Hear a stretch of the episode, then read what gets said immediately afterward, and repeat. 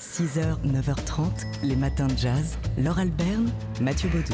C'est un documentaire qu'on peut voir en ce moment sur Netflix dans des nuages de fumée euh, qui s'intitule Grass is greener, l'herbe est plus verte. Oui. Non pas ailleurs, mais plutôt dans son salon. Oui, dans son salon ou, ou dans, les, dans les clubs de jazz en l'occurrence. Un documentaire qui s'intéresse au cannabis et comment le, le cannabis accompagne depuis de nombreuses années la culture musicale et notamment la culture musicale africaine, américaine et ses différents courants. Et le documentaire débute justement euh, avec l'apparition du jazz à la Nouvelle-Orléans au début du XXe siècle, à l'époque où, où le cannabis est majoritairement consommé par les, les minorités africaines, américaines et mexicaines du sud du pays. L'herbe se répand alors rapidement dans les clubs de jazz et des musiciens comme euh, Louis Armstrong, Fats Waller ou encore Duke Ellington n'hésitent pas à en parler euh, dans leurs morceaux avec euh, bien sûr quelques mots d'argot. Et le premier qu'il a fait, c'est Cab Calloway avec ce morceau. Oh, have you ever met that funny reefer man? Have you ever met that funny reefer man? If he says he's tramping Il parle du reeferman. Reefer, c'est euh, l'un des mots pour désigner le cannabis, comme le jive, le pot, euh, weed. Ça, c'est des choses qui sont restées, euh, qui, qui ont traversé les temps. Et, euh, et donc, c'est assez rigolo de relire euh, les standards de jazz et notamment qui contiennent le mot jive avec euh, ce nouveau regard. Il y a aussi If You're Viper de Fats Waller, Viper étant un nom d'argot désignant euh, les, fumeurs de joint. Quant à Duke Ellington et son Chant of the Weed, pas besoin de, traduire. Ce qu'on voit aussi dans ce documentaire, c'est que la consommation du, cannabis et son interdiction en 1937 a été un moyen pour les autorités de, eh bien de contrôler et d'arrêter les, les Africains américains plus facilement. Voilà, ça parle pas que de jazz, hein, ce documentaire. C'est c'est tout un, un mouvement euh, de musique africaine-américaine, du jazz au hip-hop, l'histoire du cannabis dans la musique. Le titre en anglais, c'est Grass is Greener. Et vous pouvez le voir quand vous le voulez sur Netflix. 6h, 9h30, les matins de jazz. Laure Alberne, Mathieu Baudou. Revenons sur ce jour historique dans l'histoire du jazz et qu'on ne pourra pas célébrer demain puisque nous ne serons pas là dans les matins de jazz. Alors on le célèbre avec un jour d'avance, c'était le 8 mai 1949. L'ouverture du festival de jazz de Paris, ils sont tous là, ils sont venus, ils sont tous là. Charlie Parker, Sidney Bechet et Miles Davis, Miles Davis qui accompagne et co-dirige le quintet du pianiste et arrangeur Tad Dameron.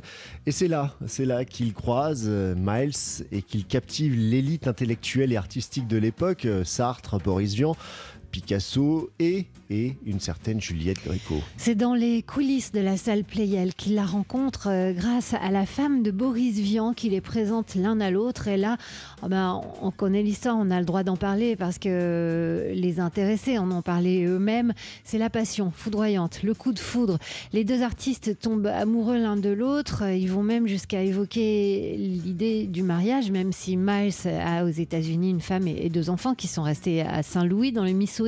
Mais le mariage n'aura jamais lieu car euh, Miles n'a jamais pu euh, oublier le racisme qui sévissait dans son pays. Ouais, à l'époque, euh, les mariages mixtes étaient encore prohibés aux, États-Unis. Ils se reverront quand même hein, cinq ans plus tard aux États-Unis, justement. Un voyage qui se terminera par une rupture définitive entre, les, deux, artistes. Euh, Juliette Gréco nous a parlé de nombreuses fois de cette rencontre avec Miles Davis et euh, de ce que représentait plus largement la, France pour les musiciens africains-américains. Juste après la guerre, sont arrivés à Saint-Germain-des-Prés les plus grandes jazzmen du monde et les plus grandes chanteuses de jazz du monde. Pour, eux, la France, ça voulait dire liberté, ça voulait dire bonheur, ça voulait dire euh, celui qui me regarde euh, me reconnaît mais ne me méprise pas. Et là, j'ai rencontré des rois et des reines, bouleversants, de simplicité, de gaieté, de tendresse et, de génie. Voilà Juliette Gréco au sujet de, cette période où le jazz nous est arrivé euh, en France euh, par euh, des figures flamboyantes dont celle de Miles Davis. C'était le 8 mai 1949. 6h, 9h30, les matins de jazz. Laure Alberne, Mathieu Baudou. Euh, C'est un sujet euh, terrible qu'on a lu dans The Root. qui publie un article alarmant sur les taux de suicide croissants chez les jeunes afro-américains. Une urgence nationale négligée selon le caucus noir du Congrès, du Congrès l'un des groupes présents au Congrès et représentant les élus afro-américains. Si le taux de suicide a diminué chez les enfants blancs aux États-Unis euh, dans les 25 dernières années, l'inverse se produit pour les enfants noirs âgés de 5 à 11 ans. En 15 ans, le taux de suicide a doublé chez cette population. Parmi les causes évoquées, des facteurs liés à leur couleur de peau, au traumatisme que certains subissent, à leur statut socio-économique, ainsi qu'à d'autres facteurs comme par exemple leur orientation sexuelle. On ajoutera que les enfants noirs ont deux fois moins de chances d'être pris en charge pour les problèmes de santé mentale que les enfants blancs. Et selon les chiffres du groupe, les élèves noirs ont entre 25 et 50 d'accès en moins aux services psychologiques que les élèves blancs, car oui, bah, c'est l'école hein, qui est mise en avant comme moyen de détecter les enfants en détresse. Le groupe euh, qui travaille sur ce problème remettra un rapport d'ici à la fin de l'année au Congrès afin de faire des recommandations en termes de politique publique.